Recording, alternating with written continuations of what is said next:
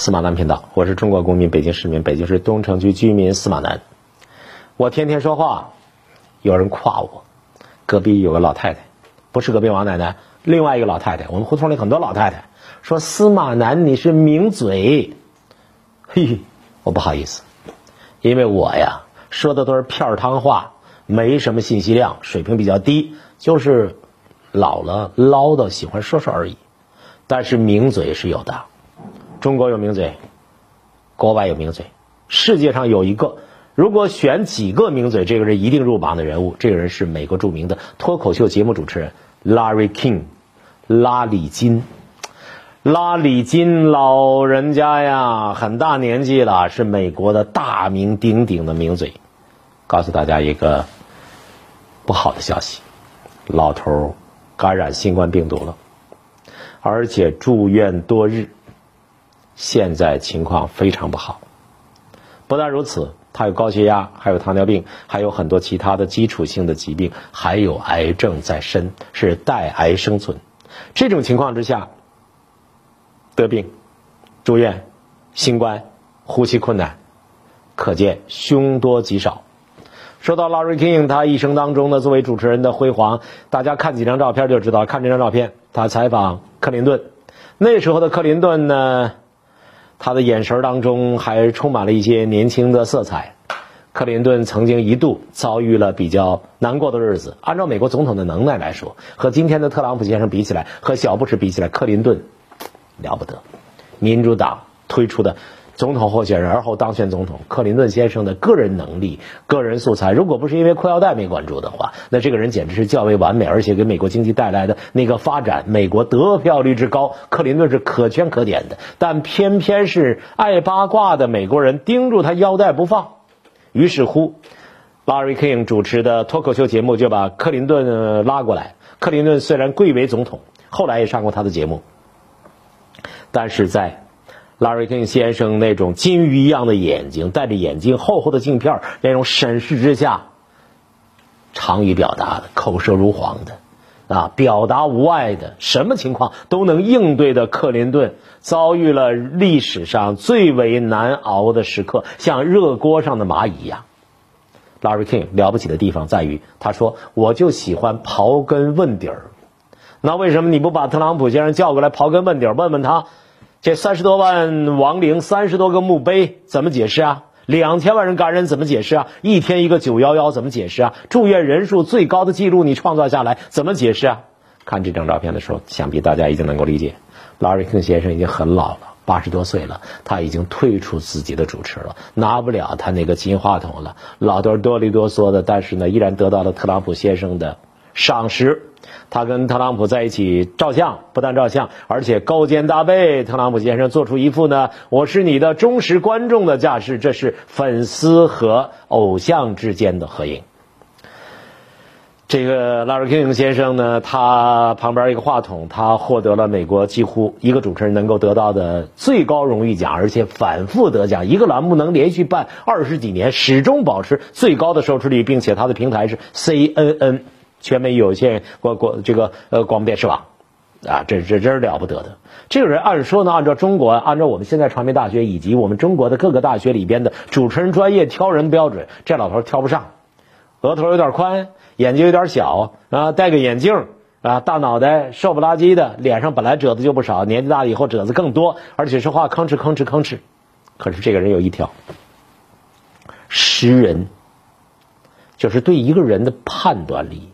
对一个事情的判断力，他说的话是聊聊家常，聊着聊着一刀就插过来，啊，那这个东西太恐怖了。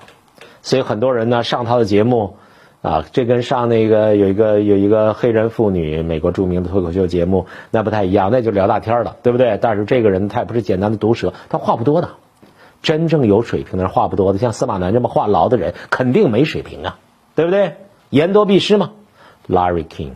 话不多，他让你说，选择一个机会一刀插过去。比方说，小布什夫妇上他这个节目，你看见他们笑了吗？尴尬的笑，因为小布什在任上的时候，你把钱花差不多了。小布什军工叫军军工集团，军工集团军工复合体在这儿撞个钵满盆满，你怎么应对这种事情啊？还有你的这个国务卿，然后拿国防部长拿拿拿一拿一个试管一一一点洗衣粉就发动一场战争两场战争，所以小布什虽然上这个节目，大家都要上这个节目，为什么收视率太高？大家害怕上这个节目，为什么？你不知道一刀从哪儿插过来。Larry King 作为主持人，实话说，我也可以舔列主持人行列。司马南也做过主持人，但是我这个水平跟这个美国老头没法比。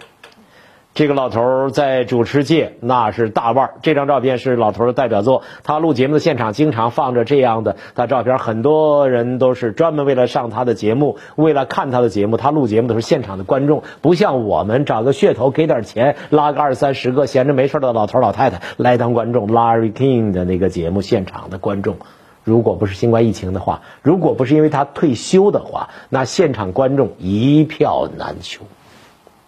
当然，你说我组织人来，我卖票那不行，啊，为了节目。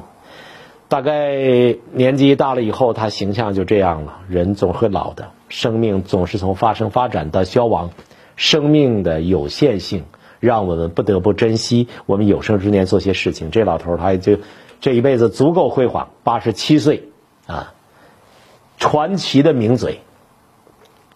消息是本报内部消息，大家知道，著名作家王蒙写过一一个小说叫《本报内部消息》，因为他是 CNN 的人，所以 CNN 本台内部消息，拉里金已经在洛杉矶西达斯西奈医学中心住了一个多星期了，三个儿子一直无法探望他，什么意思？三个儿子没法看？对呀，这话还不明白吗？重症监护室不能看。传染病房不能看，只能通过通过这个手机看看在里面的情形。身上插着各种管子，他前列腺前列腺是最早生癌，前列腺生癌应该说手术之后愈愈后是不错的，是各种各样的癌症里边对人的亲和性比较好的，生命影响不是很大的。但是肺癌就要命了，这取取决于你肺癌长在什么地方，几期，治疗方法怎么样。糖尿病就跟我们很多人一样，二型糖尿病，还有心脏病。总而言之，老头也是麻烦了，在高风险当中，现在老头能不能活过来，现在是凶多吉少。他那个节目叫什么名字？叫拉里金现场，啊，司马南频道拉里金现场。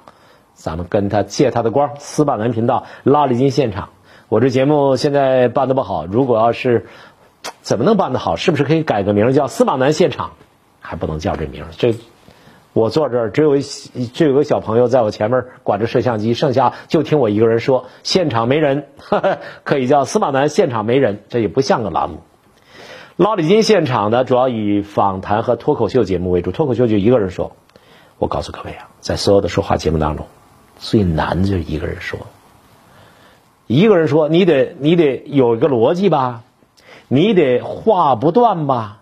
你得能够把它自圆其说吧。一个人说，你还把自己发动起来吧。一个人说难度是最高的，对话就可以搭着说，比较省事儿是三个人说。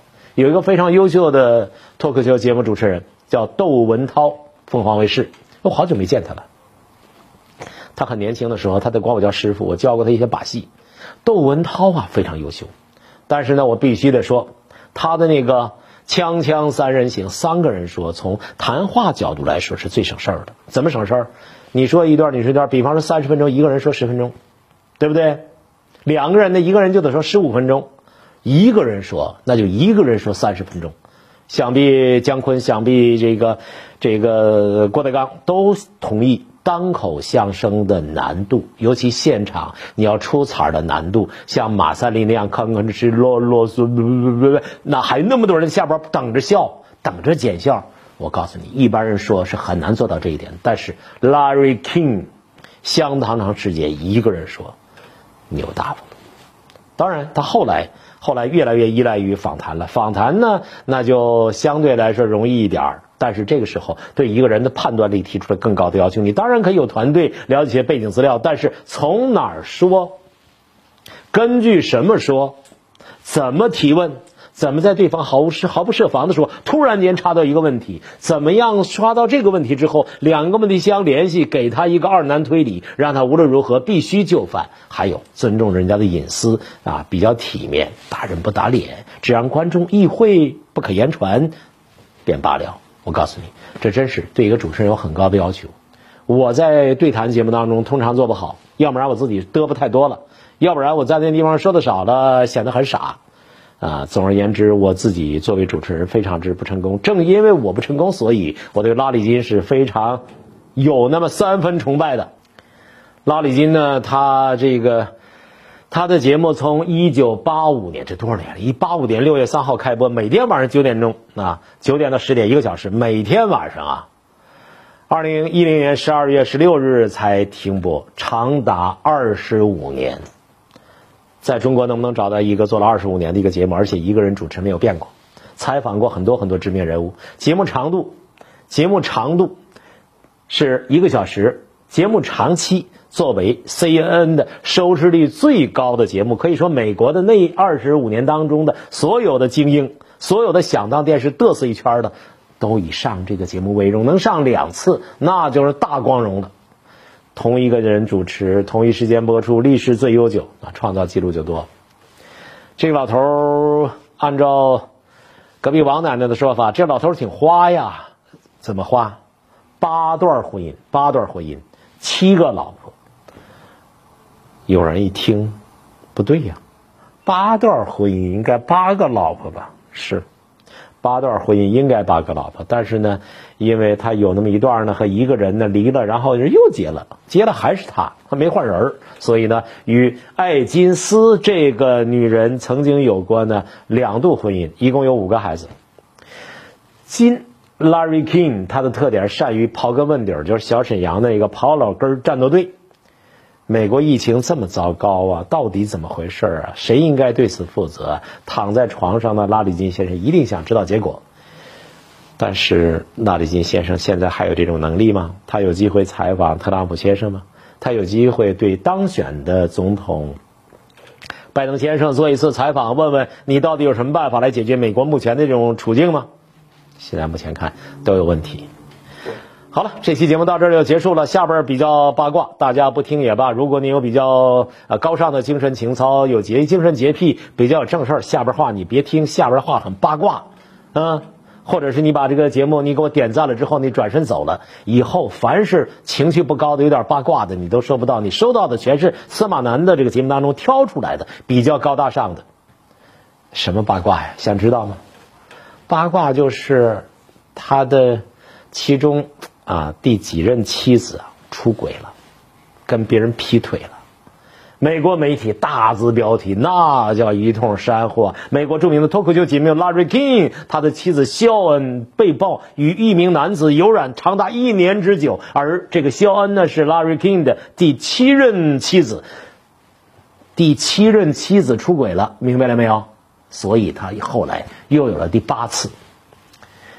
美国的大报小报一通煽惑说，肖恩和这个男子啊，整天一下午在那儿厮混，然后呢，他们就长焦吊着，长焦吊着，然后呢，一下午就在咖啡馆里，然后呢，又转移到了这个酒店里，然后酒店里出来，然后大堂，然后他们走路，然后他们在一起。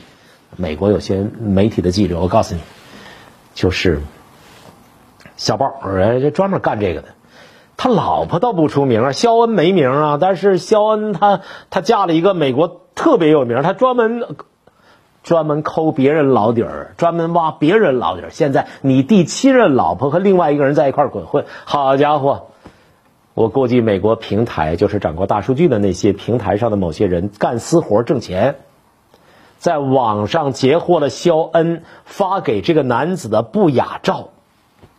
这个男的是谁？大家感兴趣啊？这个男的是不是也是个老头啊？这个男的是不是很帅呀？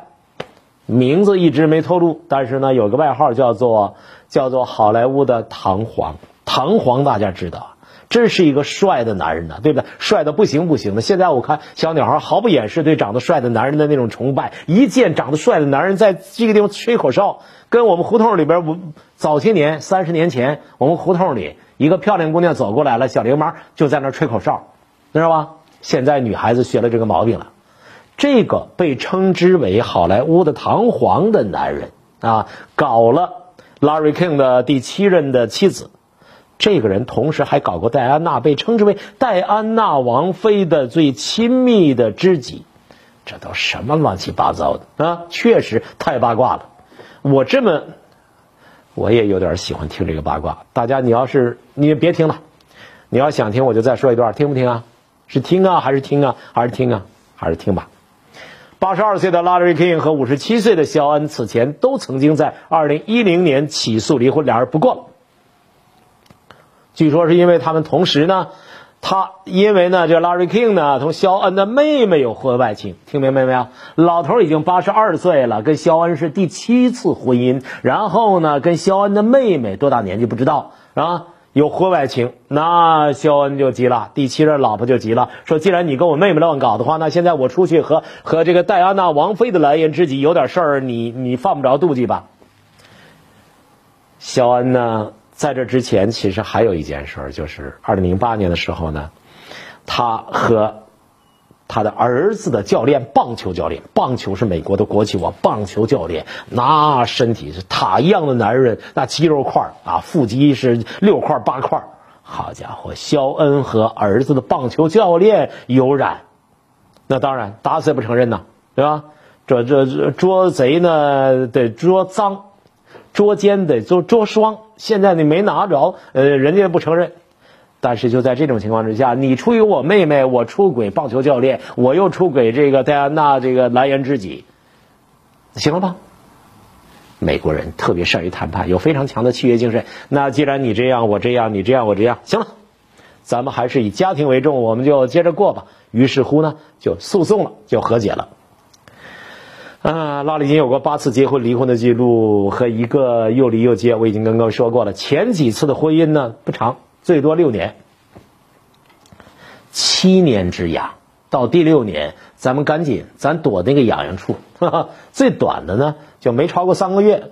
没超过三个月，结了婚之后发现不好玩，不好玩就不玩了。那还有的就刚订了婚又悔婚的，还有离了婚又复合的。这个 Larry King 啊，他自己说，他说我在二十岁的时候喜欢的人，和我在三十岁的时候喜欢的人，和我呢八十岁的时候喜欢的人，那是完全不一样的啊。在我生长的环境里，你爱上一个人就要和他结婚，这句话很重要。中国呢，有的男人是主张家里彩旗不倒，不骗，家里红旗不倒，外面彩旗飘飘，对不对？但是 n a r King 他有自己的宗教信仰，他说我的文化里边呢，你要是爱这个女人，就跟她结婚，所以他这辈子折腾八遍。有的人说，哎呦，八次多折腾，那未必呀，人家乐此不疲呀。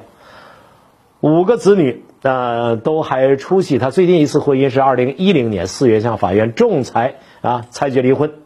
但是不久之后呢，Larry King 呢与现任妻子肖恩又开始呢冰释前嫌，撤回了离婚的申请。随后呢，他们两个都表示说：“我们感谢朋友们的理解。”热爱和支持，我们依然是彼此相爱的。虽然我们都出去跟别人跑了一圈儿，但是我们依然爱我们的家庭，大局为重。我们认为，我们有家庭，维护家庭的稳定，共同抚养我们的孩子成人。孩子比较小。Larry King 的故事，如果要是这么讲起来，连八卦都讲起来，那估计会比较长。差不多就结了吧。反正在美国家喻户晓，反正他是挣了很多钱。王牌主持人啊，最有影响力的主持人，享有世界范围之内的脱口秀节目的最好的主持人的盛誉。拉里金现场在美国有线新闻网里面收视率最高的节目。当他宣布退出的时候，有的观众甚至哭了起来，因为太喜欢了一个粉丝对一个偶像的喜欢。你没当过这个粉丝，你是不知道。但是作为主持人，他这个形象，满头银发向后梳，枯瘦枯瘦的一个老头儿。永远戴着黑框的大眼睛，他永远戴着白领蓝衬衫加一个吊带裤，带一个吊带裤，你也没肚子，带什么吊带裤？两只手臂呢挽在袖子上，要挽起来啊。然后呢，他是把胳膊架到桌子上，说话没有司马南这么嘚瑟，而是非常平静，平静当中内容很尖锐。拉力金几十年就这么一个形象。每天晚上九点钟准时出现在 CNN 的王牌节目当中。一九八七年第一次穿吊带裤，啊，后来就一直穿到最后。大家注意，我前两天我画了个背景啊，这背景画了之后，有人不适应，有人说还不如那个砖墙还是那个破板子呢啊，有人说你后边放了个棺材板子，我们看习惯了，你别换了。所以我现在我又恢恢复原样了。看起来该坚持的就要坚持。有人说拉里金啊，Larry King 黑色眼眶不好；有人说背带裤不好；有人说你不要老穿蓝色。什么建议都有。但是 Larry King 坚持二十五年，就这么一个打扮。我呢，如果能活再活二十五年，那我就坚持用这个背景啊，用二十五年。如果我还能活五年，那我就坚持五年。如果还能活五天，这五天节目全是这背景。现在拉日金躺在床上，很多人都祈祷，是希望这个老头能够起死回生啊！他呢，在最后就呃准备退休的时候呢，全美巡回啊，讲了一些感情的话。我们祝愿这个老爷子能够能够健康。感谢收看本期节目，下期见。